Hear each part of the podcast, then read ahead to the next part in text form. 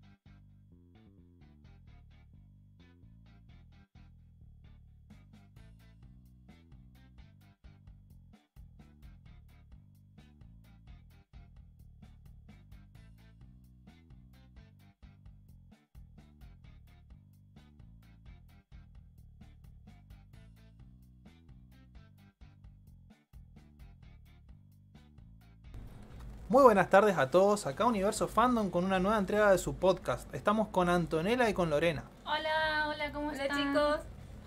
Bueno, eh, ¿están listos para el podcast de hoy? Tenía ganas de decir eso, están listos. Bueno, recuerden chicos que pueden a través de nuestras redes sociales constantemente estar en contacto con nosotros, comentándonos de qué quieren que hablemos. Hoy en particular vamos a estar charlando sobre una de las, de las historias que subimos y que nos respondieron bastante, sobre situaciones hipotéticas entre otras cosas. Y eh, el tema principal del podcast va a ahondar en la animación japonesa a través del tiempo y los distintos, las distintas mutaciones y cambios que tuvo. Bueno, em, entonces, ¿qué hacemos? Los nervios, los nervios, Mm. siempre están. Eh, y bueno, vamos a empezar un poquito eh, comparando, que es más fácil para todos, comparar la diferencia de lo que vendría a ser la animación cuando, cuando éramos chiquititos. La animación, por ejemplo, el primer Sailor, Sailor Moon y lo que vendría a ser la animación nueva, que Claro. tenemos en este caso un. Sailor Moon nuevo. Claro, reboot. em, si ustedes quieren comentar acerca de alguna diferencia en animación o algún em, ejemplos acerca de, de, cómo se ve claramente la animación en la Ya están los fans de Anto escribiendo acá. Te amamos, Anto. Ah, Gracias, Soraya. Ay, Dios. Ah, bueno, eh, Muchos saludos, Brian. Ya se puso nerviosa Anto. de- sí, no, bueno. Em, ¿Qué está hablando? ¿De qué está hablando? Ah, sí, de si ustedes quieren comentar algún ejemplo acerca de eh, animaciones que ustedes creen que es muy notorio el- la diferencia entre una animación y otra. Y mm, nada, comentar acerca de qué quieren que se hablen y otras cosas están más que con la libertad de hacerlo. Tien- También tienen un espacio por si quieren descargarse, por ejemplo, los fans de Dragon Ball Z y quieren eh, descargar su ira a la animación nueva de... O alguna animación que no les guste, que hay como el nuevo Nanatsu, que varios van a querer descargarse también con eso, bueno. Claro.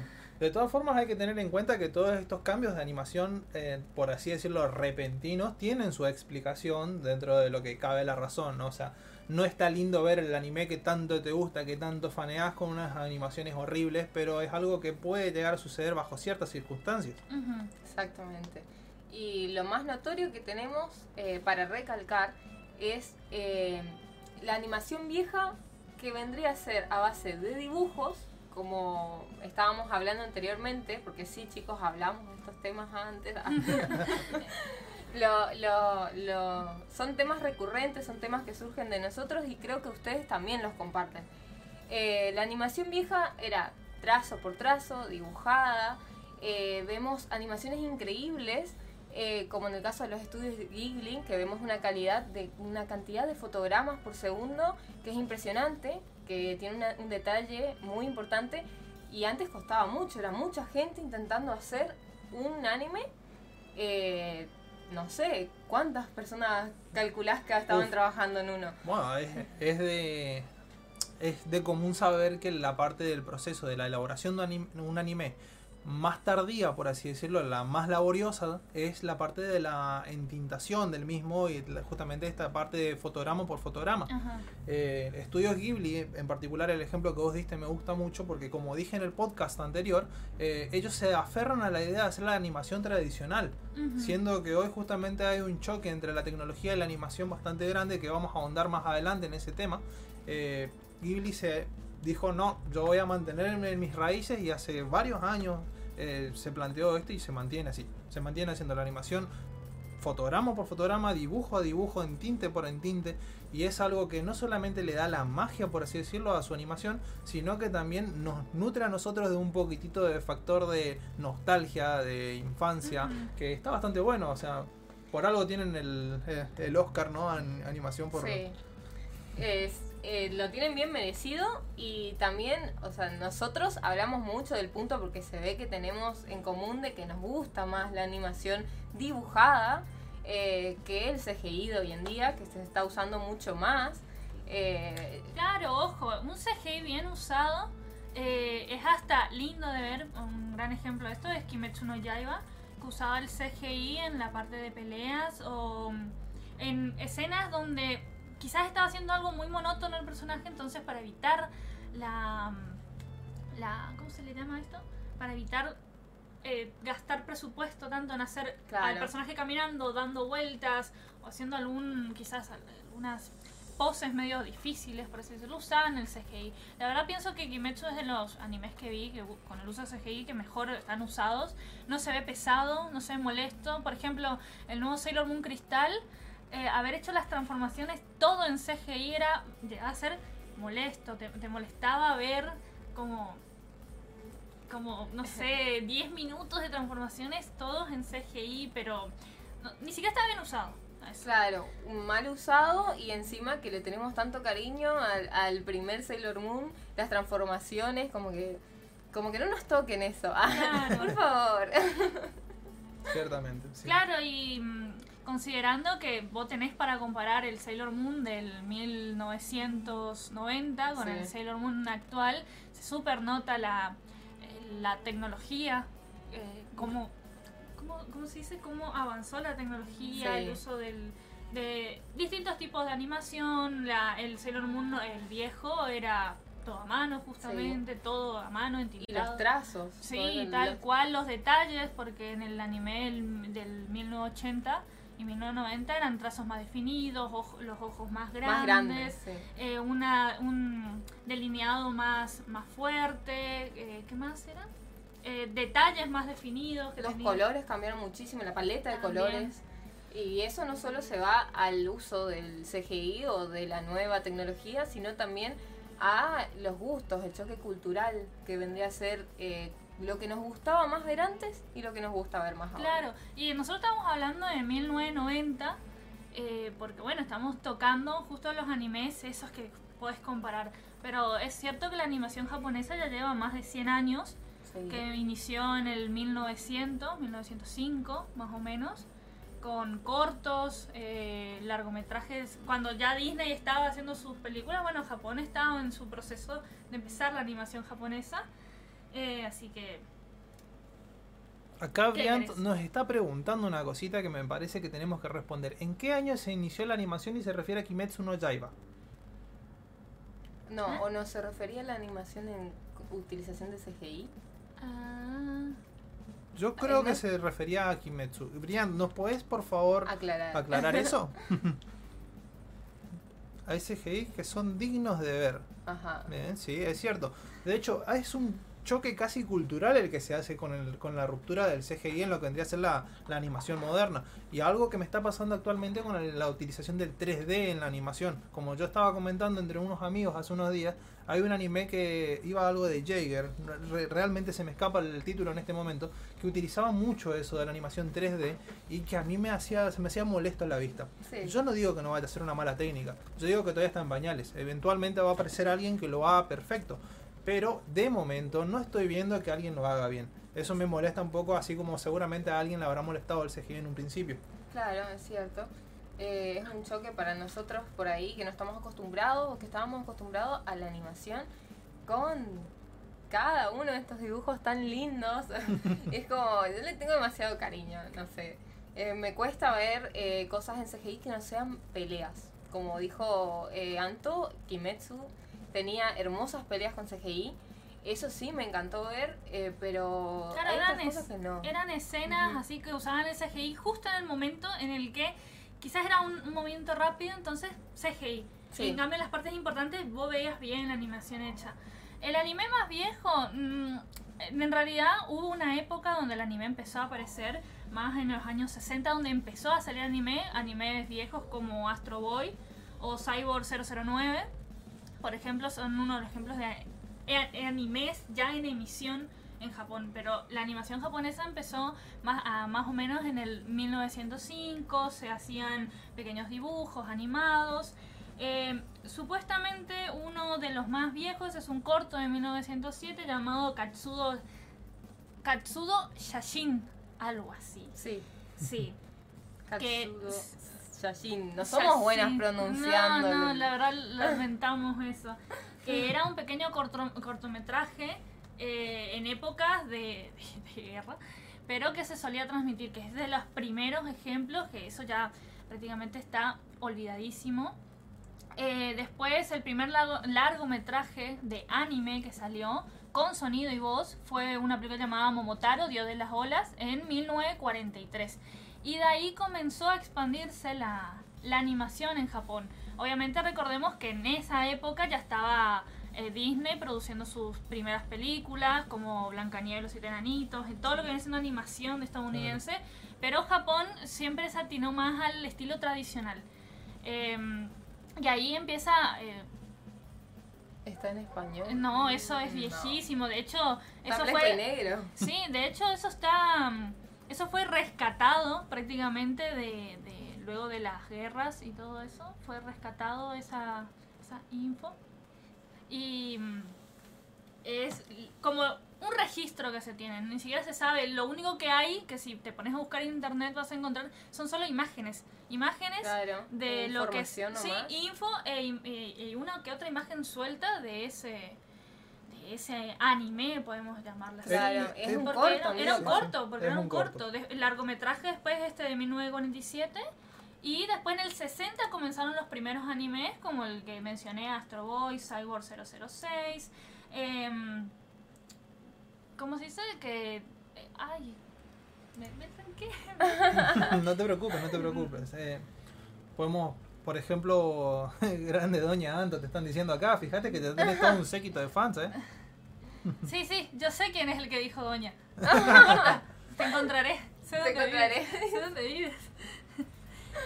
Y bueno, y en, el, en los 70 siguió avanzando el, el anime, la, ah, la animación, se va a empezar a ver animes mucho más detallados, eh, como Heidi. Heidi, es un gran sí. ejemplo de, de animes de La los Nippon 70 Animation, sí. donde vos veías eh, paisajes, donde se enfocaba mucho en los paisajes, paisajes definidos, encima como fue todo después de, de- de época de guerra, todos vivían prácticamente en campos, Ahí entonces hay algo que- mucho- sí, sí. muchos paisajes de esos. Hay algo que vos que estás comentando ahora, que es el tema de época de guerra, que lo nombraste en más de una ocasión, que me gustaría por ahí ahondar un poquitito. Todo lo que vendría a ser el aspecto cultural que se vio a la, a la hora de justamente la- los desarrolladores de estos animes, se ve impactado directamente sobre el, el anime que nosotros, que nosotros llegamos a consumir. Siendo, por ejemplo, que en los, en los 90 era muy conocida ya la imagen justamente de este Japón que se estaba por ahí desvinculando de, de esa ese, ese segmento de su historia que era más feudal, ¿no? Como por ejemplo el, el Samurai X, Rurouni Kenshin, justamente buscaba esto, siempre enaltecían justamente la imagen del samurái en un principio, lo que nos llegamos, lo que nos llegó a nosotros, ¿no? Y después fue avanzando con temáticas más culturales, la guerra se hizo presente en películas como justamente La tumba de las luciérnagas, Ajá. Después fue avanzando y hasta el día de la fecha se empieza a ver como se empieza a retratar una Japón un poco más llena de vida, un poco más, Más con feliz. paisajes Más de urbanizada, ciudades, más urbanizada. más urbanizada, excelente, Claro. excelente Bueno, ejemplo. Hace unos días me puse a ver Mi vecino Totoro, eh, que es película del 1988, eh, si vamos al caso, y me sorprendió mucho que toda la película se desarrollaba en un campo, Campo. era campo, arrozales y demás. Eh, y me sorprendió mucho ver el, el paisaje, eh, encima, obviamente estamos hablando de animación, la animación, me encantaban los detalles, ver cómo las, las nenitas corrían en la tierra y vos veías los, los pies llenos de, llenos de suciedad, el, los- el zapato, los detalles del- de la lluvia, era muy bonito de ver, pero me llamó mucho la atención dónde se desarrollaba. Y yo pensaba, se están caminando tres kilómetros para ir al colegio. Sí. Pero claro, eh, como estaban recién recuperándose de la guerra, lo que te estaban retratando en la película era una familia promedio viviendo eh, después de la guerra, tratando de reconstruirse porque era una casa nueva y todo lo demás. Y obviamente lo que ocurrió en la película, que los que no la vieron, bueno, no les voy a decir Sí, qué sí. pasa. Pero, Pero, ya tendrían que haberlas visto. eh. no, no me juzguen, la vi hace relativamente poco. Así que, a ver, Te- a ver. ¿a ustedes les van los animes onda Heidi, ya que Anton citó, o más lo de violencia? Bueno, Hmm. Es controversial, o sea, a todos nos gusta consumir distintas partes del anime. Y es cierto que, por ejemplo, no miraría Heidi todos los días, yo, claramente, mientras que Psycho Pass me gustó mucho, ¿cierto? Eh, eh, es un poco más violento por ahí, pero también, también reside el hecho en el que no es que te guste la violencia, sino los temas a tratar. Siendo que Heidi por ahí se quedó un poco más en nuestra infancia, tocando temas que eh, en ese momento eran importantes, ¿no? O sea, como visitar a nuestros abuelos. Sí, sí, sí, sí. Y ahora nos interesa un poco más lo que vendría a ser filosofía, nos interesa, el, el anime fue invadiendo distintas, distintas, distintos nichos culturales que uno por ahí se puede llegar a interesar. Me parece que también parte un poco de eso, no es que vos entras buscando exclusivamente violencia en un anime, Claro. pese a ser uno de los atractivos más grandes que tiene. Claro, las peleas, que a uno le encanta ver que hay peleas in- increíbles, que a veces en, en los animes, ¿qué es lo que más recordas? Ciertas peleas. Sí, Sí. es Sí, como, sí. eh, no sé. Pero así como lo estamos eh, como desmembrando a todo el tema del- de la animación antigua, estoy viendo que no solo crece conforme a la cultura de Japón, sino que va creciendo la cultura de eh, lo que la gente va pidiéndoles para lo que quieren ver, lo que la gente quiere consumir. Por ejemplo, en ese entonces, ¿qué quería ver Japón? Algo que se siente identificado, algo Claro. con su realidad. Quería ver también cosas con esperanza, porque Totoro te da mucha esperanza, parece. Sí, sí, ¿ves? sí, yo era como, qué, qué alegres están todos, ¿por qué Claro. son todos tan felices? Es como que va creciendo en ese aspecto y va pidiendo, o sea, o sea, se va adaptando más que nada a lo que pide el público. Primero era solo Japón, después cuando se fue expandiendo al mundo, fue eh, da- como dándonos un poco más de todo.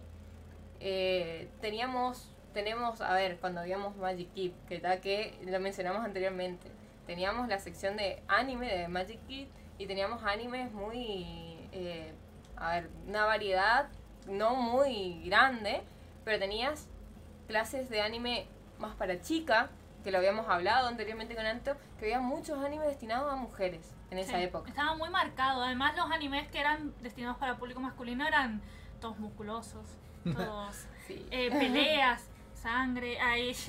bueno, ahí es donde Akira Toriyama empezó a hacer también sus, sus trabajos. Sus fechorías, sus- vamos a claro. decirle. Claro. Pero empezaron a salir animes más. eh, con un público.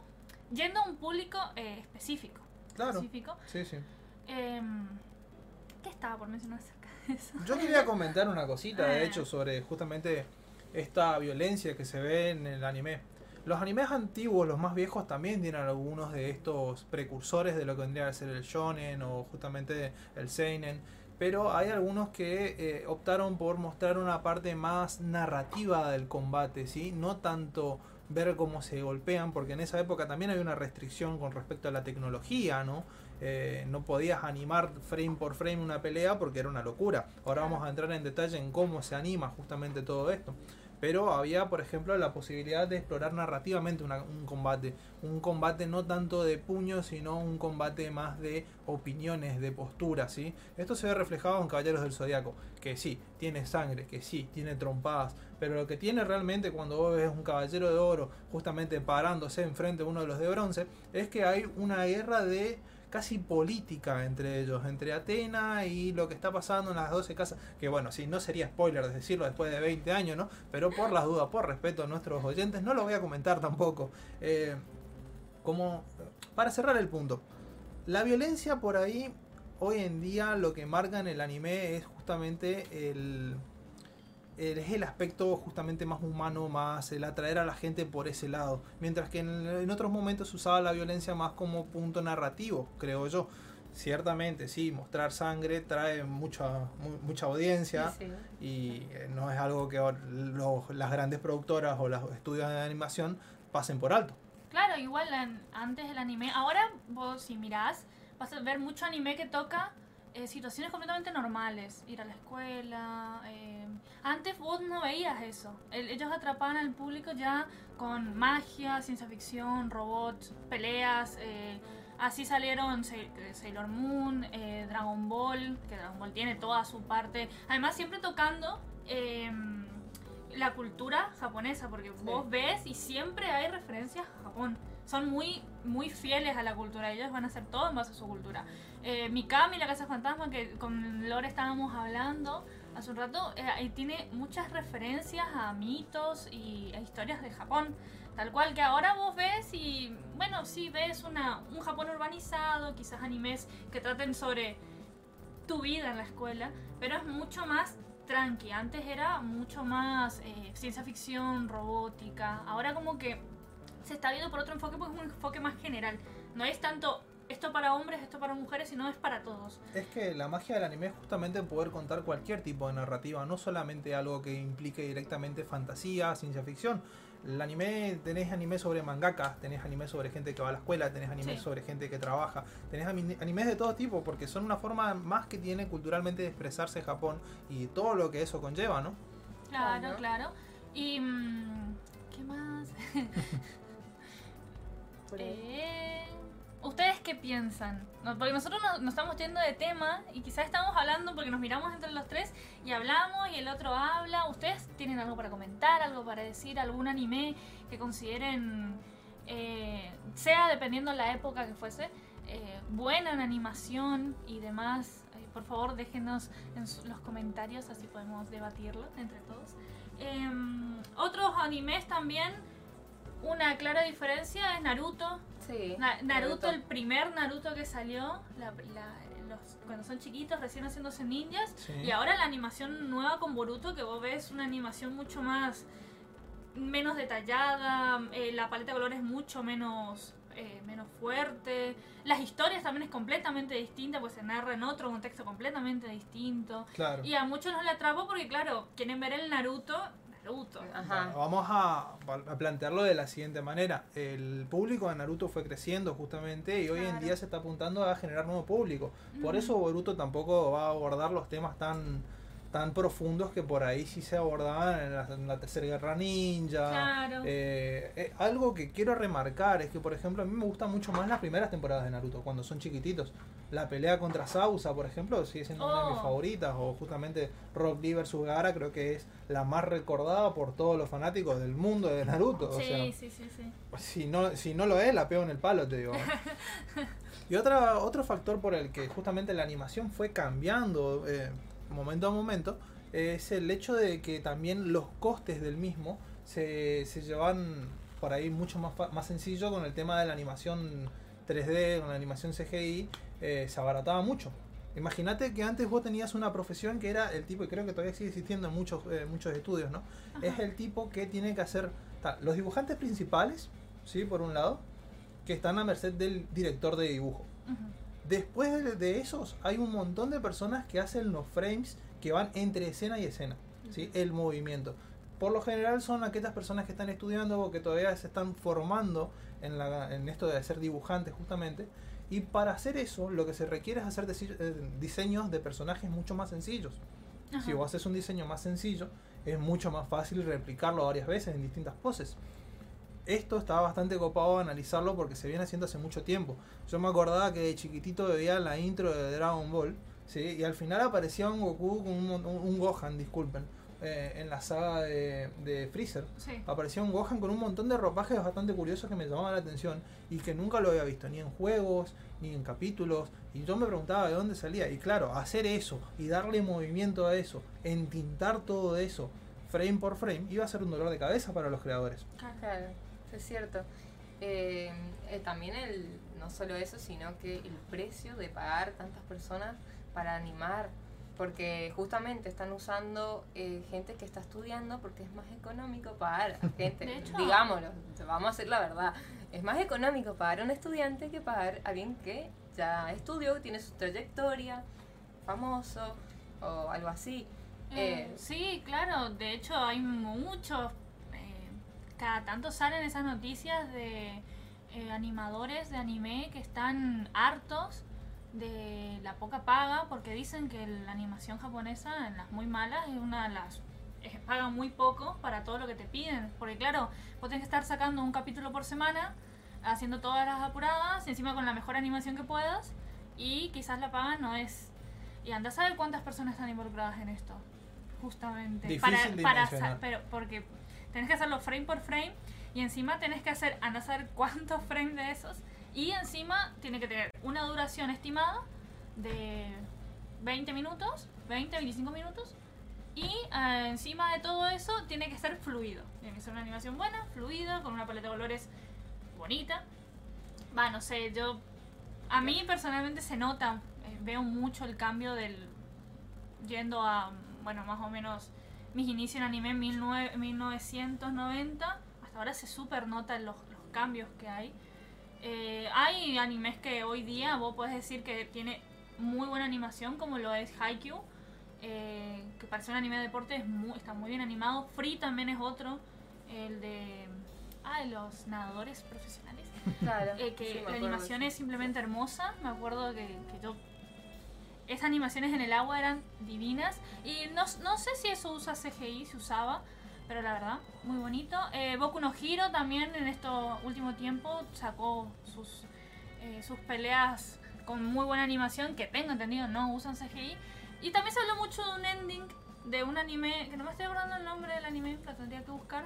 Donde la chica eh, baila, hace todo un baile en el ending, pero es todo animado. Sí, no hay sé nada de CGI. Sí, Sí, ustedes lo conocen, por favor, coméntenlo. Eh, a mí me mostraron ese ending y me dijeron, miralo, yo te voy a hacer una pregunta después de eso.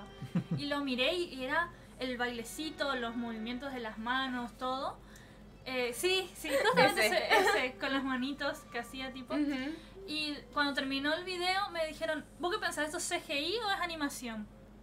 Y más o menos como ya sé cómo, cómo se ve el CGI, le dije, ¿eso es animación? Sí, eso es puramente animación. Y, y Es realmente increíble. Es increíble. Hubo un- una manera bastante linda de ver cómo convergen justamente la tecnología y todos los dibujos de animación tradicionales. Para mí es Violet Evergarden. Ay, Ajá. Dios, qué hermoso. Qué animación hermosa que tiene. Eh, Kyoto Animation, ya me había dicho mi amigo que se, se jacta justamente de tener animaciones zarpadas. Pero en esta en particular me parece que es para sacarse el, so- el sombrero. Divino, sí. Em, Acá si usa CGI, pero los, que- los escenarios no para los personajes. Ah, mira. ah, mira. Mira, mira. Sí, es que los escenarios también tienen una forma de animación bastante más sencilla para algunas cuestiones para hacerlo justamente replicarlo rápido.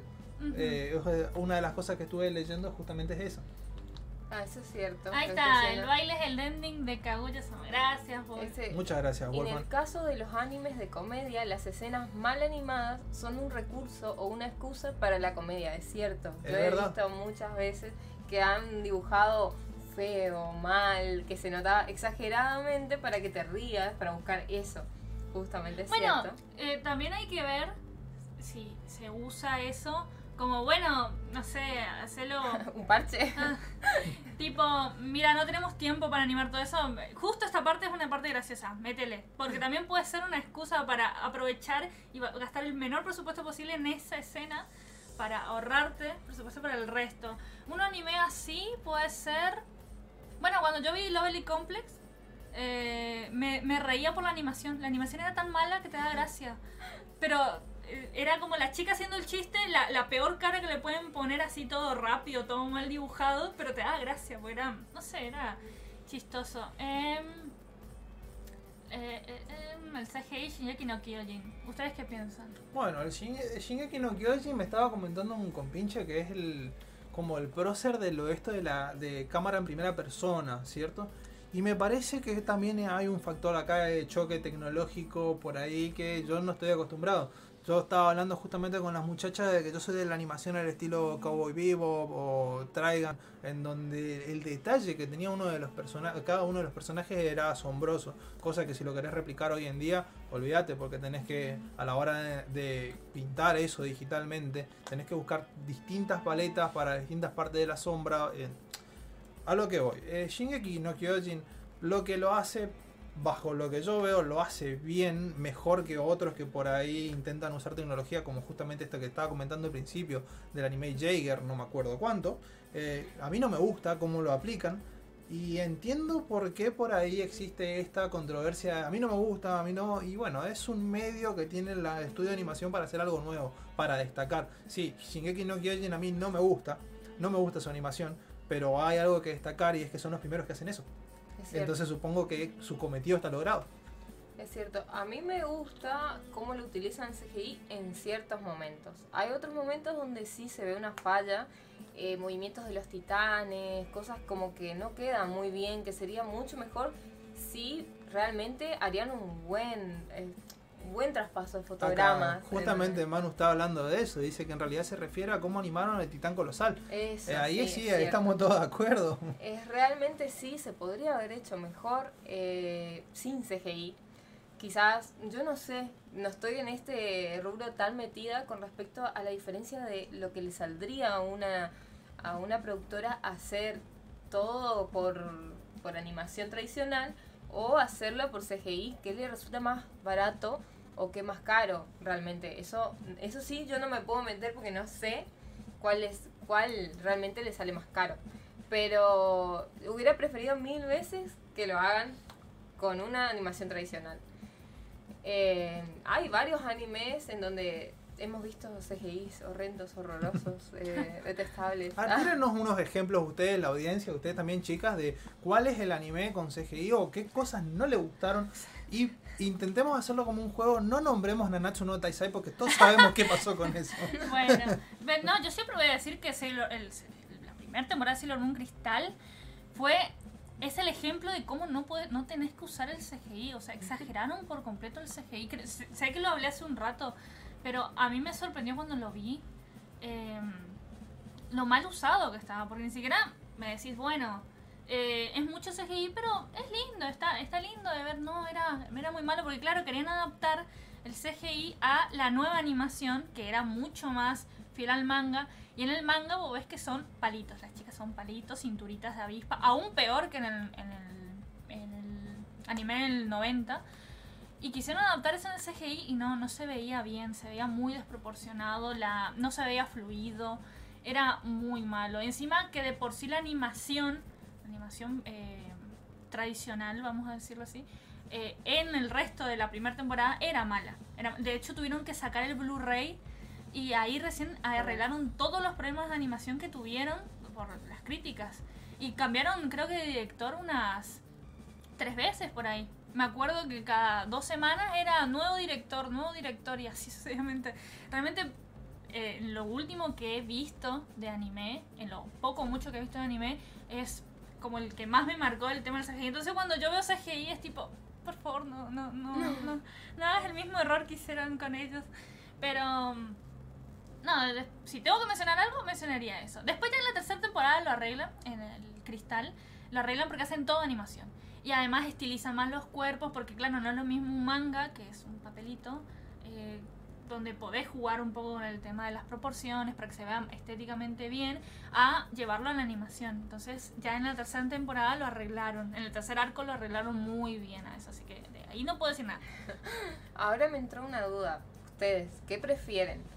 ¿Ver un, un CGI muy mal usado en una animación o eh, malos, malas, malos dibujos? ¿Viste que cuando hacen esto de eh, lo que hablaba Franco de contratar estudiantes y por ahí se mandan esos dibujos detestables? ¿Qué prefieren ver dentro de esas dos abominaciones?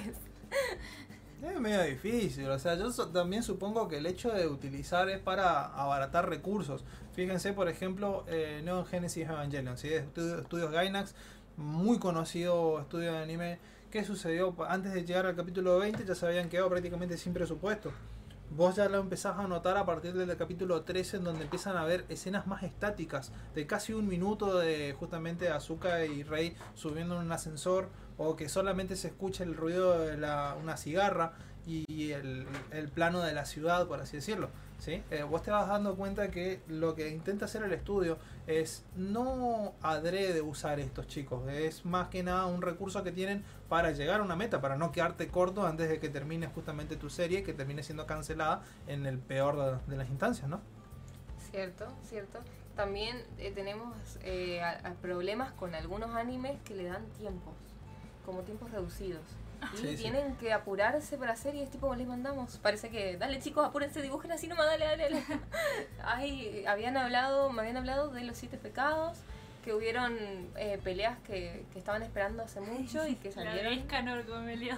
Bueno, ahí está. Ay, ¿ves? la decepción. ¿cómo? Lo que sucedió ahí, tengo entendido y seguramente sabrá eh, corregirme la audiencia, es que hubo un cambio justamente de estudio de animación. Que ahora el estudio de animación que la agarró se dedica más a la parte de yojo, todo tranquilito, o la parte. Ah. Y entonces es como que de golpe meter un, un shonen, viste, que viene con pateando las puertas y tal, y por ahí se quedan cortos en la animación. Pero me pueden corregir ustedes también, ¿no? ¿Alguien quiere pensar en los concursos de miradas de One Piece? no, no vi One Piece, lo siento, así que no. Pero sé que muchos eh, nuestros oyentes habrán visto One Piece, siguen viendo One Piece, así que pueden y decir. seguirán viendo un par de años. Bueno, otro, otro buen ejemplo de animaciones, de, para comparar animaciones, es. Eh, vos que sabes de esto, Full Metal. ¿Qué opinas vos? ¿Qué Uf. decís vos? Bueno, ahí se ve precisamente lo que yo estaba comentando hace un rato. La animación del 2003, o 2005, no, 2003, tiene justamente la facultad de haber sido animada a la antigua. Entonces los, todos los protagonistas, todo- todos los personajes, se van a ver con un estilo de animación mucho más detallada, ¿sí? Se va a ver esto también del frame por frame y que cada uno de, las, de los personajes también va a tener mucha más movilidad, ¿sí? Pero después en la edición del 2011, que sigue siendo mi favorita por una cuestión narrativa, eh, me parece que eh, se nota el cambio este, que se vuelve una cosa más redondita arriba de esto y acá tenés que poner esta línea, una, justamente delimitaciones más gruesas a los dibujos para lograr un entintado mucho más rápido, más sencillo. Eh, el modelo de los personajes en general cambia muchísimo, es cuestión de que vean. Y esto, este cambio también se da de manga a anime, ¿eh? no solamente entre un anime y otro hay justamente el director de, de dibujo de los animes, el que le da justamente el- el- la tarea a todos los otros dibujantes, es el que se tiene que dedicar a hacer el storyboard y los modelos principales de cada uno de los, de los personajes, adaptando o mejorando algunas cosas. Por ejemplo, el director de dibujo de Saint Seiya tuvo que hacer una labor casi estratosférica para justamente adaptar las armaduras del manga a las Uh. armaduras del anime. Y Si sí. alguien tiene algún momento de buscar las armaduras de- del manga, lo que eran, van a ver que eran unos pedazos cuadrados de metal, creemos que de metal, ¿sí? que no eran muy lindos a la vista, pero hicieron una obra tan magistral a la hora de hacer justamente estas nuevas armaduras que queda bastante rezagado el trabajo de posteriores directores de dibujo de la misma franquicia. Justamente es una de las cosas que se le critica, justamente la baja calidad de futuras entregas con respecto a eso en, en Seis Sellos. Eh, no se aplica claramente a, la, justamente los canvas, porque los canvas todos sabemos que es superior en casi todo aspecto de, de animación, ¿no? Exacto. Hay algunas, o sea, eso me hizo recordar más que nada el caso de One Punch, que no podemos comparar lo que vendría a ser el manga con lo que vendría a ser la animación del, del anime. O sea, es como que, ¿cómo recreas esos dibujos tan increíbles? Eh, no, no sé. es como... Bueno, y después tenés casos como el de Kimetsu, el famoso capítulo que todo el mundo dio a hablar, donde vos en el manga ves un cuadro, Tanjiro está el del otro lado, siguiente cuadro, corrió, siguiente cuadro, le llegó. Y vos ves que, la- que el estudio eh, se tomó eh, el atrevimiento de hacer toda una, una animación de minuto y algo hermosa donde él eh, va corriendo y empieza una música hermosa y él haciendo vueltas y que el fuego y todas las cosas y Las charlas. piruetas. La verdad, re lindo, súper lindo. A mí me encantó esa parte. Eh, bueno, comentarios. Ah, cierto que vos preguntaste si preferían CGI o si preferían una mala animación o un mal CGI. A ver, eh, yo prefiero malos dibujos que mal CGI. Sí, la verdad que yo también opino lo mismo. Eh, por lo menos con el mal dibujo vos te reís. Sí. El CGI vos quedás como, ¿qué, qué carajos es eso? ¿Qué vi? Eh, un mal dibujo creo que disimula más que un mal CGI. Eso es verdad. Eh, también depende mucho eh, el contexto. Si, como dije, en Lovely Complex, eh, vos veías una escena graciosa, todo mal animada, todo desproporcionado, caras raras, eh, todo mal hecho, pero te da gracia porque la situación lo meritaba. Y otra cosa es una pelea Ay, no, Eh. la pelea esa. como la de Dragon Ball contra eh, de Goku contra mm, Bills o justamente la de Nanatsu la famosa pelea de Scanor y, y Meliodas que vos esperabas algo No, pero hay otros ejemplos que van un poco más para el lado del 2009, 2010, que podemos también renombrar, por ejemplo, eh, la saga de Pain, que es por Ah, lejos la mejor saga de Naruto Shippuden. ¿Y qué pasa? La pelea más importante de toda la saga, ¿sí? Termina siendo animada de manera horrible por Pierrot. No es algo distinto, por ejemplo, a lo que puede llegar a pasar con una pelea de Bleach o algo individual. Pero el tema es que lo hicieron con la última pelea de esa saga importante, ¿no? Eh, le dolió bastante, me acuerdo, en esa época a todos los seguidores de la, de la franquicia en general, ¿no? De la hora franquicia. la famosa pelea de Pain versus Naruto Fue una cosa... Ahí fue uno de los inicios de los memes justamente sobre la animación japonesa. De hecho, había muchos retratando justamente la escena en la que se tiraba un Shinra Tensei y se deformaba completamente el rostro de Pain, que todavía, si buscas un poquitito en lo profundo de internet, seguro vas a encontrar algún, algún que otra imagen, ¿no? Eh, Estoy leyendo que hay, hay varios, eh, varios, eh, o- varias opiniones acá que estoy, que nos estamos leyendo, que hablan sobre, por ejemplo, la última adaptación de Berserk, que dice que es horrenda. Cierto, ciertamente. ¿Qué opinan? Bueno, yo personalmente no la miré.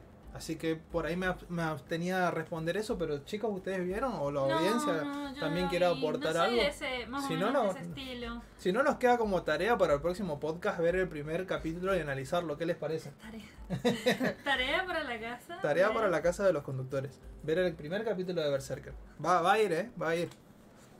Bueno, otro que me criticaron mucho en su momento era Fairy Tail también. Que los primeros capítulos se ve que no, no sé exactamente cómo. Estoy leyendo el comentario, perdón. Cómo lo tomaba el anime, pero ten- tenía escenas muy mal animadas. Lo poco, mucho que vi de Fairy Tail, había a veces escenas muy buenas donde hablaban y todo bien, pero en el momento de la pelea era muy estático. Era momentos de pelea donde vos no entendías qué pasaba o no hacían nada y tipo, no, no debería estar peleando. y, y esas cosas. A ver, Ese que dice es un buen ejemplo de Evangelion, porque los planos estáticos hacían que se pudiera usar ese presupuesto en la pelea de mechas. Exactamente, Ah, sí. dijiste La de la- redirección del dinero justamente de una escena a la otra hace que mejore un poco la calidad justamente. Me parece perfecto. Bueno, y. mm, eso, eso más o menos me explicaron cuando vi Kimetsu. Sí, yo, yo estoy con. Pasa que. eh, me, eh, o sea, yo me enfoco más en los animes ahora. Porque vos sabes más de animes viejos. Entonces te lo dejo a vos la tarea. Y no me enfoco más en los animes que vi ahora, que, fue- que- Que que- son más nuevos. Claro, que porque todo el mundo lo habrá visto. Hay Pero, un contraste eh, bastante grande. claro, pero por ejemplo en algunas peleas vos veías al, a Tanjiro puesto así, pensando todo lo que tenía que hacer en la pelea y era un minuto de él así. De, Eh, con él, él con- con, el- la con- persona en el hombro. No, o sí, o él eh, en el aire pensando un minuto qué hacer. Esas Y- situaciones hipotéticas son interesantes porque, la, mira, vos imaginate que nosotros estemos pensando un minuto antes de golpearle a alguien, nos cagan a trompadas y terminamos en el piso. Sí, y era, y yo miraba tipo, en este momento debería estar siendo eh, descuartizado, tipo, con todo lo Eso. que estás tardando en pensar. Pero vos veías que era un minuto de él en el aire, mirando fijamente al persona, al malo, que el malo le miraba fijamente, porque era eso nomás.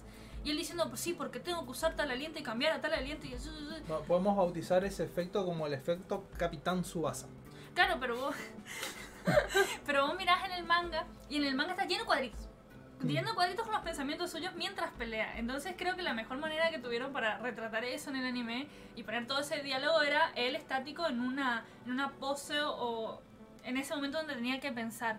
Y pienso que eso justamente fue un ahorro de presupuesto bastante grande para después las escenas que se venían después eh, súper bien animadas Es y cierto.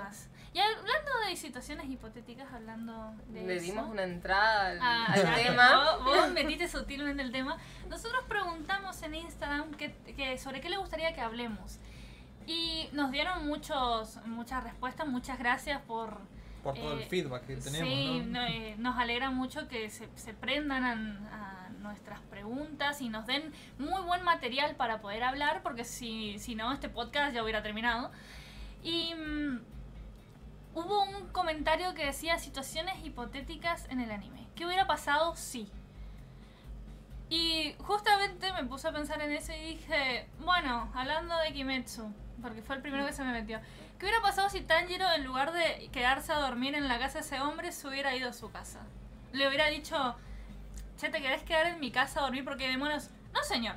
Y listo, ya está. No, señor, yo tengo casa. no, señor, yo tengo casa, está acá a la vuelta.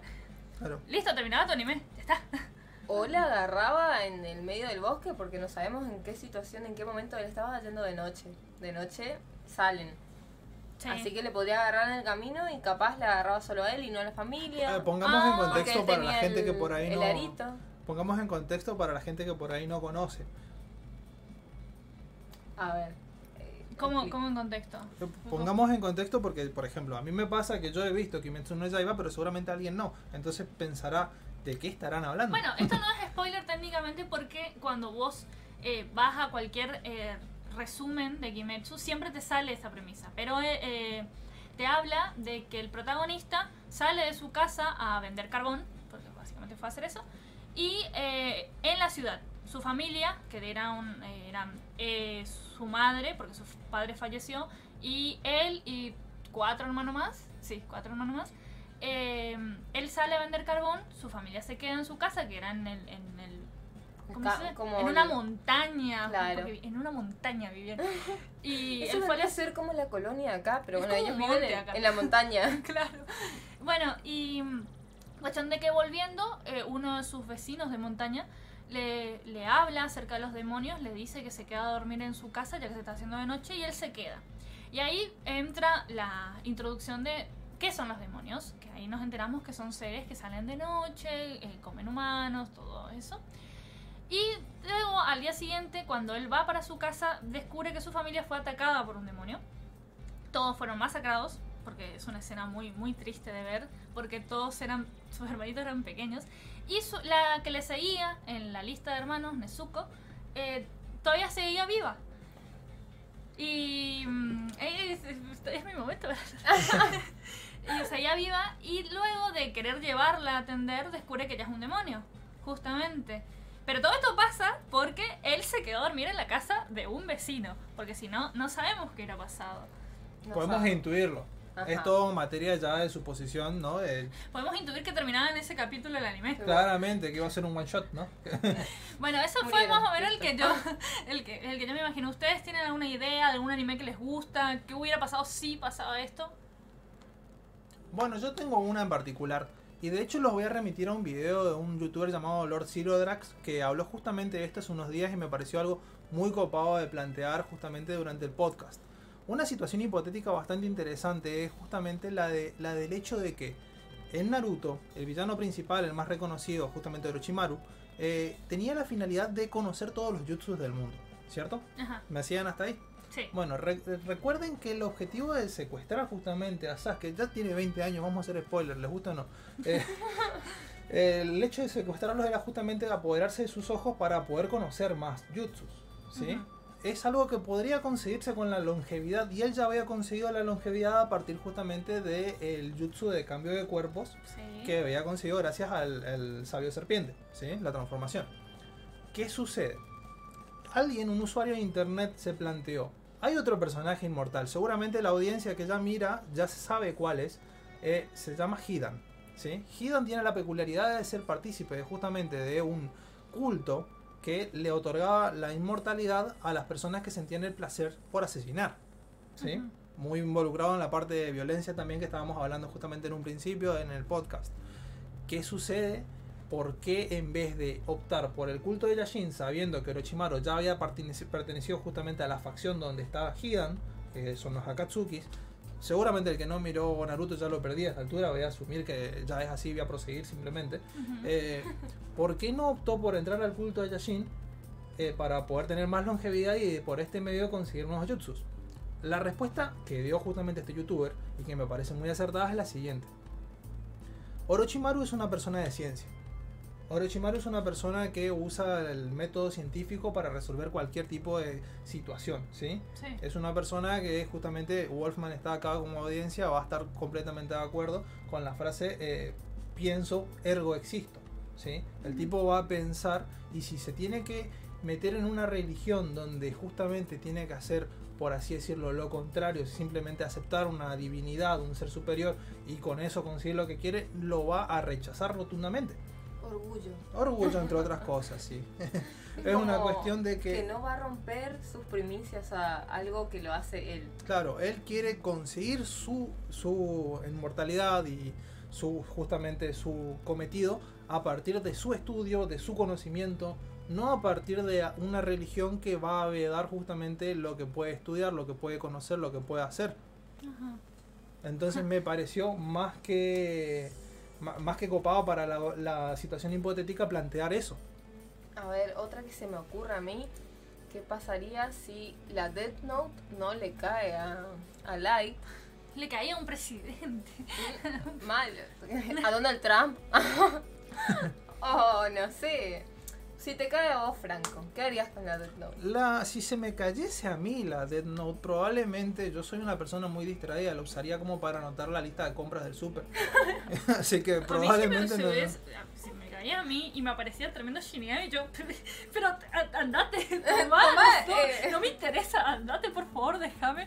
Hagamos de cuenta que nunca apareciste, ¿no? Yo, yo soy muy miedosa. Lo cierto, lo cierto es que eh, Death Note puede partir de la premisa de que le cae una, una justamente una, una libreta con poderes mágicos a alguien.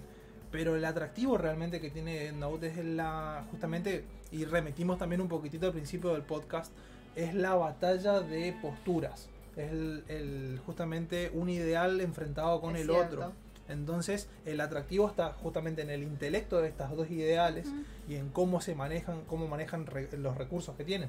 Claro, bueno, inclusive nos da, eh, ya que mencionamos lo de Donald Trump, eh, justamente hace poco salió el One Shot, no sé si ustedes lo vieron. Sí, sí, 85 páginas de puro placer fueron. Sí, eh, la verdad que a mí me gustó mucho. El final no me lo esperaba, más o menos así, pero me gustó mucho, lo disfruté. Y mm, justamente al final como que te dejan el, el- el- la Note que va a ir para Donald Trump justamente. Y, y vos pensabas, ¿qué carajo va a hacer eso? Eh, Imagínate todos los que deben estar, eh, estaban temblando en el momento Uy, que me dijeron, cae mal Putin. Listo. ya está. ah, que China no quiere comerciar conmigo, bueno. Y, Bueno. Y como que te deja esa premisa. Entonces te dije, es como que ese one shot te, te dejaba la duda de quién podría tener eso. ¿Quién, que ¿A quién le podría haber llegado? Y encima pasaba que había gente que ofertaba, distintos presidentes que ofertaban, entonces vos decías, uy, si le llega a caer a él, lo que hubiera pasado, y así sucesivamente. Por eso me gusta la idea de, de pensar qué hubiera pasado si. Eh, ¿Y si le, cae- le caía a un chico de kinder y entendía cómo se manejaba? No, el niño. chico de Kinder no iba a durar dos horas porque la mamá le iba a decir anota tu nombre, por favor, así no se te pierde. no sé, Cosas que pasan. A mí me pasa, yo tenía que tener rotulado todos mis, todos mis útiles. ¿eh? Igual perdía todo. Sí, Eso claro. nadie se salvaba. ¿eh? los nombrecitos se sacan, ¿sabes? sí, sí. Los papeles se, se quitan. Bueno, otra idea de qué hubiera pasado si dan un Antes, que antes de tirar otra idea, quería por ahí darles el espacio justamente a los oyentes que tenemos si tienen alguna situación hipotética y no solamente a través de este video, sino a través de nuestras redes sociales. Recuerden seguirnos tanto en Instagram como en Facebook, que seguramente encontrarán algo copado. Y recuerden también suscribirse a nuestro canal. Es muy importante si querés estar al tanto de todos los videos que vamos subiendo. Claro. Eh, además, normalmente hacemos preguntas en Instagram, hacemos votaciones. Ustedes tranquilamente pueden votar por lo que les gusta y eso después se hablará en algún video o podcast, seguramente. Así que, Pueden votar sí. por lo que no les gusta también, va a ser raro, pero pueden. Sí, Es sí, cierto. Ay, es cierto. eh, Eh, yo odio esto. y mal. Pero a veces uno tiene tanto odio que quiere descargar en algo. Entonces Claro. yo odio este, este anime. Ah, Bueno, cuando se hizo las preguntas de parejitas tóxicas, la gente agarró la parte de tóxica y empezó a tirar nombres. A, Sí. dos manos. Impresionante. El odio así, esta pareja fea, que son- se odian, los odio. Todo- eh, están todos de acuerdo solamente en una cosa, y es que Inuyasha con Kikyo está mal. sí. E- esa están todos de acuerdo. Había gente que estaba en contra de esto, pero es que no pueden negar de que algo de toxicidad había en esa relación. A ver, ¿qué hubiera pasado si Edward y Alphonse revivían a su madre? ¿Los habrían encerrado, ejecutado o los obligarían a ser trabajadores en Fure? Eh, del Führer. eh, Führer. sí. Perdón, perdón. Pasa lo siguiente. eh, esa alquimia es, por así decirlo, prohibida, pero te explican también un poco de dónde viene la prohibición de la misma. La prohibió, la, prohibió justamente el mismísimo Führer por una cuestión de que de esta manera podrían llegar a experimentar con cosas que podrían, eh, por así decirlo, llegar a comprometer las investigaciones que se están haciendo. Mira, ahí está Belly. Antes de que sigamos, por favor, voy a retomar este punto. Eh, Belly, muchas gracias justamente por toda la musicalización que le das a nuestro programa. Le agrega una calidad, una, una fre- frescura impresionante. Nos encanta justamente poder escuchar tu CD una y otra vez. Por me- favor, me- síganle a Belly en sus redes sociales y Me- en su canal de Me YouTube. da gracia porque Beli debe entrar. Hola, ¿cómo vas, Beli? Muchas gracias. ¿Qué, qué, qué pasó? me, me, me causa mucha gracia imaginarme esa situación. Pero sí, muchas gracias por tu contenido eh, auditivo. Es muy lindo de escuchar y realmente crea un muy buen ambiente para, para este podcast y para nuestras publicaciones también en general. Ahora, sigamos con lo de Edward y Alfa. Le dieron Gracias, señor Limbor, por tocar el tema. Sí, de sí, Edward muchas gracias. Le dieron su material y ahora no va a parar. Por ¿eh? favor, tiren algo de de- Recuerden, por favor, que el- la transmutación humana conllevaba justamente que se abra una puerta, ¿sí? Y esta puerta era bastante significativa a la hora de la, la elaboración del plan maestro de padre, ¿sí? Más que nada por eso estaba prohibida, pero eventualmente necesitaron gente que haya hecho la transmutación humana para usarlos como eh, puntos para justamente los puntos de sangre en su momento y los puntos de vida, que eran estos, si mal no recuerdo, eran así llamados eh, que tuvieron que obligar a Roy Mustang a realizar una transmutación humana, ¿cierto? Ajá. Bueno, Yo lo estoy escuchando porque realmente sí. no lo vi. a- no, a- no, yo te digo, Ando, lo tenés que mirar. Sí, sí, el señor mirar. también me, me dijo lo tenés que mirar con una, una cara muy seria. Así que sí, lo tengo Entonces- que mirar. Lo que hubiese sucedido seguramente es que si llegasen a revivir a su madre, la trama iba a girar en torno justamente a la recuperación de sus cuerpos, pero no iba a entrar en la parte de, eh, yo creo, de la parte militar. Porque la parte paramilitar de justamente Amestris y todo lo que esto conlleva, seguramente podría llegar a concluir en una parte más o menos similar y se iban a ahondar más en la parte de la, la relación entre la madre ¿sí? y los chicos. Seguramente esta madre también traería muchos recuerdos de lo que fue justamente el otro lado de la puerta. Claro. Entonces a mí me parece que si... Otro si- sí. no, es que eh, es- este anime es tan complejo a nivel argumentativo y narrativo en todos los factores que tiene, que vos puedes agarrar una situación hipotética como esta y desarrollar toda una narrativa nueva. Eh, La Sí, verdad que está ex- excelente. Y del regreso de la muerte vamos a hablar en un ratito cuando estemos hablando sobre el cuervo. Así que los invito también a quedarse un ratito más mientras que seguimos charlando de esto. ¿Hay otra? Ay, ¿Otra ¿Qué hubiese pasado si Kurumada no era un envidioso feo y seguía el anime, el anime de Lot Canvas? Bueno, los Canvas para mí, un golazo, un golazo. Yo te juro que estoy. No pierdo las esperanzas de que en algún momento vuelva. No sé si Kurumada, le- no sé, le pinta la buena onda en algún momento de poder seguir produciendo justamente todo esto. Fue un poco envidioso, sí. Debe ser un garrón ver que alguien tiene más éxito con tu material que vos. Seguro, pero tampoco puedes vedar a todo tu fandom de algo tan lindo como estaba surgiendo, ¿no?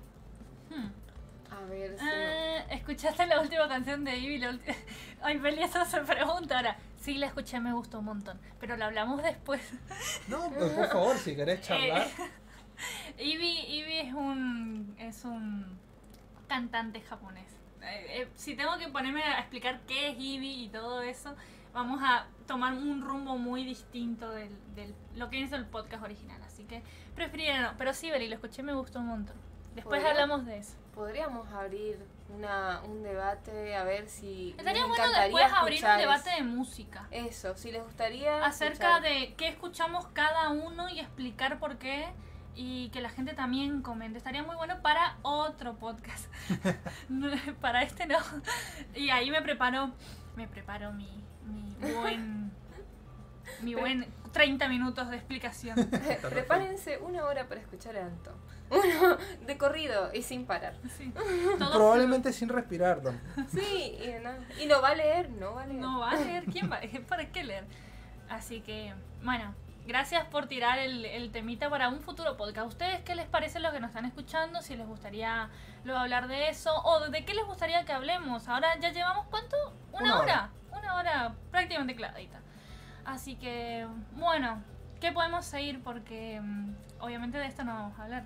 Eh, podemos charlar, por ejemplo, en la ciudad de Posada se vivió algo bastante peculiar en en la tarde-noche de ayer.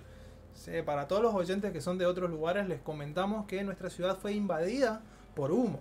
Durante prácticamente dos horas, todas las calles estaban repletas de humo que no te dejaba ver más allá de 30 metros. ¿sí? Muchas personas pensaban que era yo vendiendo humo, pero no, no era así. Dios, qué machista. Sí, no, es malo, hay que decirlo. Es tan malo que Está perfecto. Sí, está, pueden tirarme. Pero sí en mi, en mi departamento hubo humo. Era como, ¿se está quemando algo? Bueno. ¿Yo quemé algo? ¿La cena se quemó? No. Claro, Eso, eso como que nos daba un ambiente, parece, no sé, tenebroso, parecía la- algo de, de Misk o algo Eh, así. Podría ser, sí, salido de justamente de Silent Hill o del mismísimo, del mismo puño y letra de Stephen King. Realmente al día de la fecha no hay una explicación de dónde vino esa oficial, al menos, de dónde vino justamente el, el humo. No, supuestamente no se registró ningún incendio y sospechan de eh, incendios controlados del interior o incendios forestales de Paraguay que el viento, eh, vieron que hay, estos días hubo bastante viento, las trajeron para este lado. Porque al menos eh, la gran mayoría del centro de Posadas y alrededores estuvo invadida de humo. Eso sí es verdad. Bueno, siguiendo con los comentarios acerca de nuestra pregunta para hablar. ¿Qué pasó? ¿Qué pasó? ¿Qué hice? ¿Qué pasó? No, no, yo estaba por comentar. Ay, perdón, algo, perdón, pasa que me- No, No te vi a vos. Mira, yo les explico. Franco estaba muy emocionado por entrar en este tema porque ya Ah. venía hablando de las tinieblas, de las Sí, cosas ay, oscuras. perdón. pasa quería, nada. quería leer los comentarios. Bueno, y es. Cancelaron un mensaje. no Leí pasa eso. nada. Mm, Bueno, continúa y después seguimos así. La gente puede seguir comentando y le damos Sí, por tiempo. supuesto. Yo quería comentar que justamente todo ese ambiente me puso un poco en plan, puedo escribir algo tenebroso, pero al final no lo hice.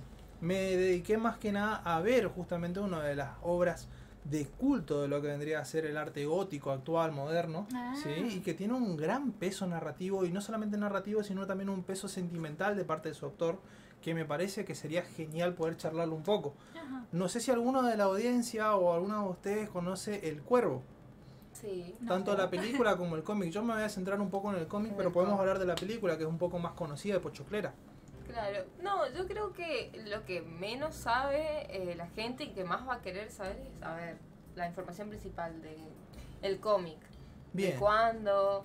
eh, El cómic se escribió aproximadamente al finales del- de los años 80, ¿sí?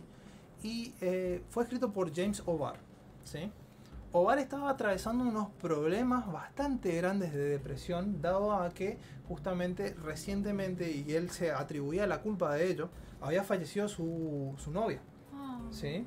Eh, él tenía que, por así decirlo, pasarla a buscar en auto, tardó un tiempo en llegar, vino un borracho y la atropelló a la chica. Ay, no. Entonces esto es justamente el inicio de lo que vendría a ser la idea del cuervo. El cómic del cuervo te narra la historia de un muchacho que es asesinado junto con su pareja, ¿sí? de una forma violenta y horrible, y es revivido un año después para cobrar venganza, no solamente de su muerte, sino también de la de su, su queridísima esposa, ¿no? O Ah. casi esposa, porque otra cosa a retratar es que se están por casar ellos cuando murió. Ah, ay, Muy trágico, ya. vez peor. me puse triste. Entonces es al punto este de que James O'Barr se pone a escribir justamente esta historia y eh, una de las facultades que tiene el cuervo es que no puede dormir. No puede dormir hasta terminar justamente todo esto, toda esta misión sobrenatural que le da un animal, eh, una guía espiritual que es el cuervo. Quiero remarcar justamente del cuervo algunas cositas porque me parece genial. Me gusta mucho lo que es la, la literatura gótica, la literatura justamente de la época victoriana.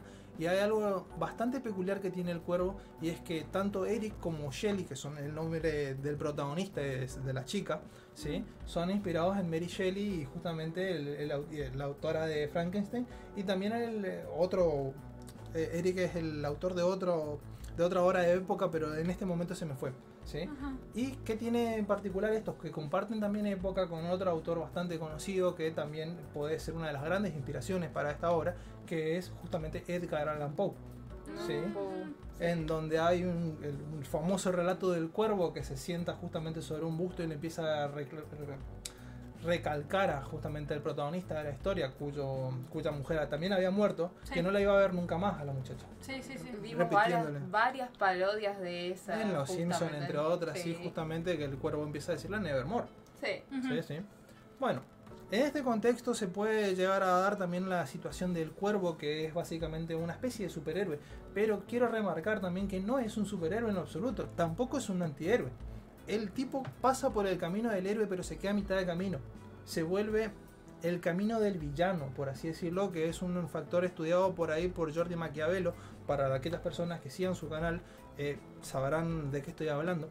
Y el camino del villano consta de que cuando el villano justamente se esta parte del mismo estudio justamente de Joseph Campbell y el camino del héroe, pero cuando llega al punto de resurrección, en vez de, eh, en vez de volver con ganas de hacer el bien, vuelve con ganas de desatar o de tener un progreso más egoísta en lo que vendría a ser la trama.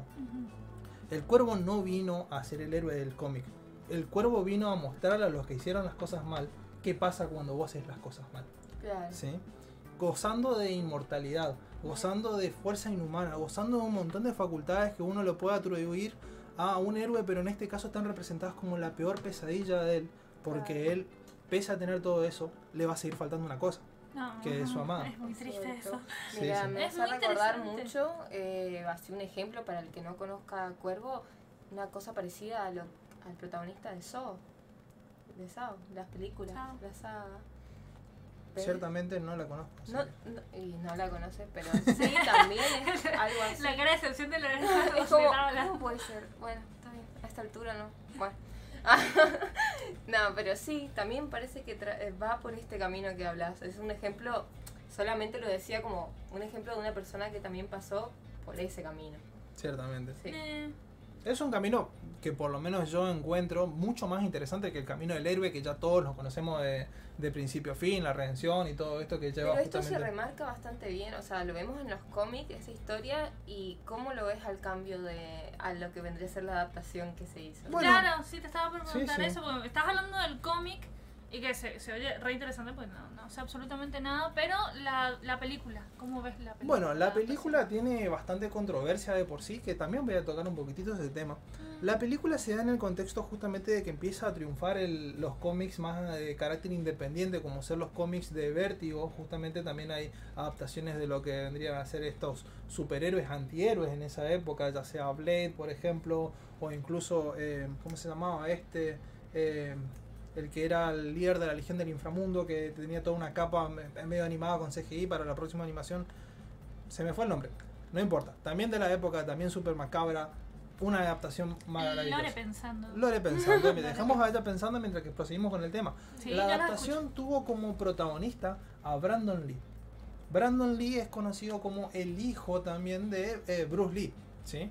El maravilloso artista marcial de la época que Sí, venía de, de Way of the Dragon y todo lo que usted ya sabe, Sí, sí, sí. ¿cierto?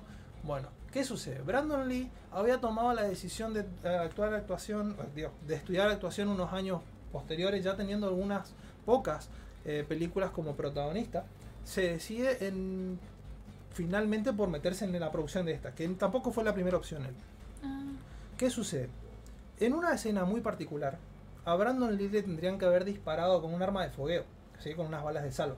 sí. Pero con la mala suerte de Brandon de que la producción en general de esa, de esa película fue un desastre. ¿sí?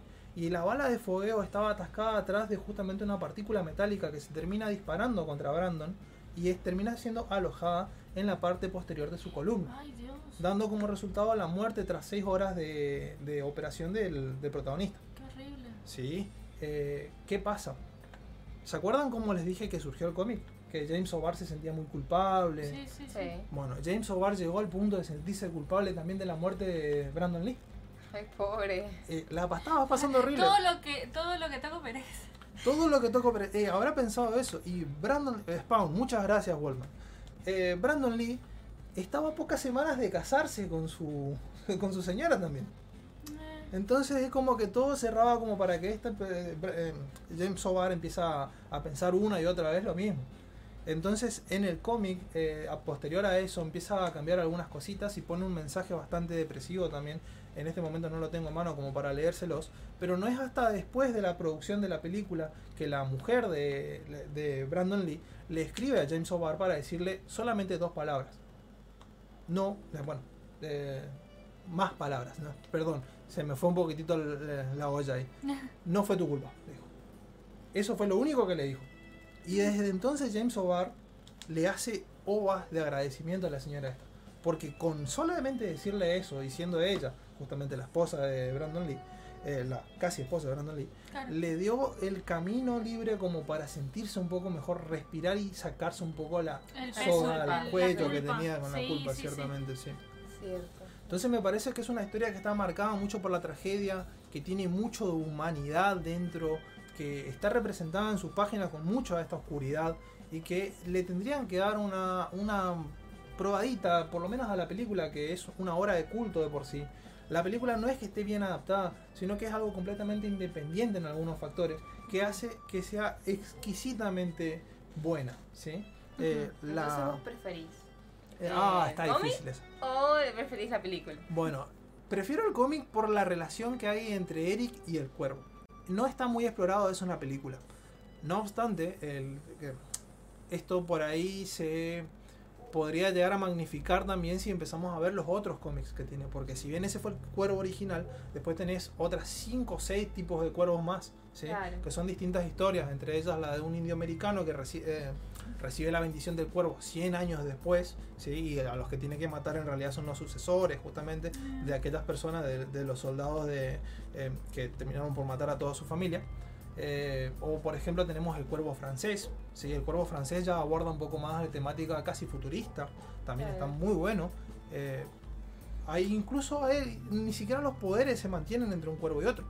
Hay una cuerva, un- una protagonista cuerva, que eh, tiene la- muchas de las capacidades del cuervo, pero no se regenera, no tiene el factor regenerativo. Entonces ella tiene que elaborar toda su venganza antes de que su cuerpo se termine de pudrir. Uy. Y hay Oh. incluso el más reciente es un cuervo japonés. Ah, Eh, o sea, no, no es japonés, creo que es estadounidense que se va a Japón. ah, Claro. Sí. Tiene una novia japonesa que un es toque oriental. ahí. Claro. Y está espectacular. Chicos, yo les recomiendo muchísimo el cuervo. Así como les recomiendo que se suscriban a este canal. De la misma intensidad lo dice. ¿eh? Sí, Ah. sí, sí. Eh, habían hablado justamente, estoy viendo, eh, con respecto a lo de música que hablaste, Anto. Ajá. Parece que están con ganas de escuchar cosas sobre opening, ending. Sí, acá Wolf nos puso, me gustaría un podcast sobre openings y endings. Eso es, es muy, una- un muy buen tema a Es hablar. cierto. Eh, sobre qué los hace buenos y cuáles serían los mejorcitos. Es- eso Y- estaría para una maratón de openings y endings y poder eh, después traerles un podcast. eh, Está bueno, me gusta el tema. Está Eh, bueno. eh, Eh, Nicolás Ramírez borró el mensaje, pero yo sí lo leí. Yo Te sí lo leí. leímos. Sí, hola Nico, yo sí leí. Ah, eh, estaba, nos había mencionado con respecto a recomendaciones de música, de anime, justamente que lo podíamos hablar, eh, recomendaciones, había dicho algo de Spotify, era largo, lo leí en parte porque lo borraste muy rápido. Déjalo ahí. Pero capaz que si lo borró es porque no quiere que lo leamos, está bien. eh. No, Tarde. era muy interesante, Tarde, tarde. me gustó No, pero mucho, la idea de la hablar de música, eh, a ver, nosotros eh, siempre que hablamos para decir algo en un podcast, siempre es como, bueno, ¿qué podemos hablar los tres que nos interesa hablar y llegar a un tema en común para evitar que no hablen? Obviamente acá Franco sabe mucho más que nosotras, entonces... Tampoco tanto, de boca no sé nada. De cosplay Te, tampoco. te- te montaste todo lo de, del cuervo. Y eh, la verdad se me hizo súper interesante. Ahora lo voy a leer. Pasa que esos temas medio oscuros, como que yo me deprimo mucho. Porque si- Uf, entonces si- el cuervo no es para vos. Claro, por eso. Si, si vos me decís que pasa todo eso y encima el trasfondo de la película y de lo que viene siendo el cómic y demás, tipo, es como, ay, no, me voy a poner muy. No apto para todo público. No apto para, para gente como antes. Lo siento. Eh, ajá, puede ser. Sería lindo uno sobre bandas que sean casi netamente virtuales. Estilo gorilas, Eevee, Vocaloid. Eh, eh, pasa que Eevee, eh, Eevee es, un, es una persona, verdad, de verdad, verdad. Bueno, los de gorilas también, ¿eh? Claro. Lo importante es la representación Sí, que tiene, sí, sí. justamente. Claro. Pero Eh. Eevee entra en otra categoría de música llamada Utaite, que eso ya es algo completamente japonés. Oh. Y ahí engloba otra gran parte que después sí, cuando toquemos el tema de música en general, porque me gustaría hablar de opening y endings y tocar Cierto. temas de bandas, porque la- los que hacen las bandas de opening y que hacen los opening y ending son bandas, son Sí. personas que se dedican a la música en general, no es que contratan a dos personas y dicen, bueno, vos me cantás este tema, no, son bandas que hacen y ahí vos podés tranquilamente enfocarte en todo lo que viene siendo música japonés. No sé quién más recuerda en la sala que esté escuchándonos Hi Hi Puffy a Miyumi. Ah, por Dios, ¿te acordás de eso? Cómo me gusta. Era muy bueno. Sí, que se hicieron famosas por el por Ellos el dibujito de los Teen Titans. sí, el opening de los Teen Titans. el Teen Titans, que Sí, a todos sí. les gusta, ¿no? El Teen Titans Go. Aunque a mí me gusta también ese, pero el... Pero Tema más el anterior. Sí, sí, es- nada, vamos a atacar temas Eh, sí, también, o sea. Claro, y se hicieron famosas por eso hasta tuvieron su propio programa. Bueno, Sí. ese tipo de, de cantantes, o sea, eran una, un grupito, un dúo que solía hacer canciones, y justo le pidieron que hagan ese opening, y ahí... em, Lee el último comentario. el podcast sobre opening y ending espero que incluya linchamiento a la gente que se le saltea. Ahí podemos mencionar algunos ejemplos de, de opening que se saltean. Bueno, pero estamos hablando de esto. Perfecto, ahí están todos de acuerdo con que tenemos que apuñalar entonces a la gente que se saltea Nadie, nadie dijo apuñalar, dijo linchar. Bueno, podemos también, podemos también. Bueno, eh, para mí que. Bueno, pero pienso que un podcast acerca de, de música sería Muy bueno. una música, opening y endings yendo a música. Porque yo, yo metí lo de música, pero acá metieron opening y endings. Eh, ¿Algo que quieran mencionar? Sí, que muchas ideas muy lindas han surgido de este, justamente de este podcast, que estaría bueno que también eh, las vuelvan a remarcar en la red social cuando pongamos justamente la votación sobre qué quieren que hablemos en el podcast. Claro, además justamente eh, cuando nosotros preguntamos siempre tratamos de ver qué tema quieren más en común. O sea, Claro. para no tocar temas que quizás no, no todos quieran escuchar o sean aburridos, porque a veces nosotros tenemos ideas muy aburridas, ideas de, no, no, no, solo a vos te gusta eso. Y mm, eh, como, como a mí, como Gaby. Y, eh, ¿cómo se dice? Entonces queremos escuchar sus ideas, ver el público quiere esto y darle al público lo que necesita. Eh, apuñalar y linchar no son acciones mutuamente exclusivas. Es verdad, es verdad. Podemos linchar y también... No bueno, podés apuñalar a la gente. no puedo apuñalar a la gente por podcast, pero sin persona. lo puedo hacer y lo puse una cara de lo voy a hacer. Claro, o sea, puedo ver quién comenta, puedo investigar igual. A lo- Mentira chicos, no lo voy a apuñalar. ya me dio miedo. Bueno chicos, muchas gracias por acompañarnos durante todo, mirá, una hora y veinte casi. Muchas gracias por acompañarnos y les esperamos tanto en nuestras redes sociales. Les pedimos por favor que se suscriban para estar al tanto de todos. Chicas, ¿quieren Eh, no, simplemente en Instagram, por favor. eh, nosotros estamos siempre tratando de hacer preguntas para llegar al público, tratar de hacer lo que eh, ustedes nos pidan y los que nosotros también nos sintamos cómodos. Entonces están más que invitados a dar todas las sugerencias que gusten, ya sea esté la historia de Instagram o no esté. Ustedes simplemente nos mandan un mensajito. Miren, me gustaría hablar de esto y nosotros con gusto podemos tranquilamente sacar un podcast o un video acerca de eso, lo que ustedes más quieran. Así que mm, no olviden seguirnos, nosotros estaremos siempre a disposición de la gente y eh, bueno, espero que hayan disfrutado mucho este podcast. Lore, Sí, eh, me quedé como, dijeron todo, ya no sé qué decir. Ah. no, alguien recién entra y nosotros nos vamos. No te pero preocupes, no. Leonel, que vas a poder verlo en la transmisión sin ningún problema. Vas a inclusive gozar de los comentarios acá en el video si quieres chusmearlos.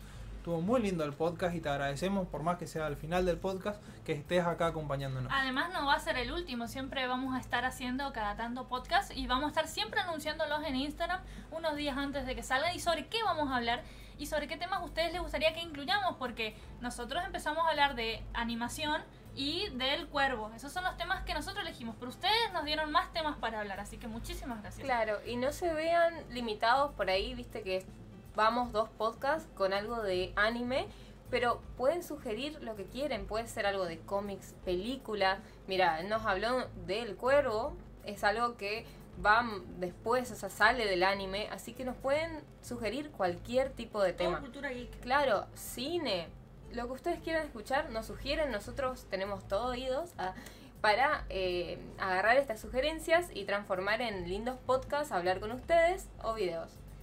Eso es todo. Mira, ¿quién se conectó por final? Belén, muchas gracias por acompañarnos, muchas gracias por estar también acá. Y bueno, Bueno, les agradecemos a todos por habernos aguantado esta hora y 20 minutos y a los que recién se conectaron por tenernos en cuenta y querer usar su tiempo en escucharnos. Le agradecemos mucho, así que nada, nos despedimos por hoy, supongo. bueno, hasta luego. Nos vemos, chao, Chao, chao.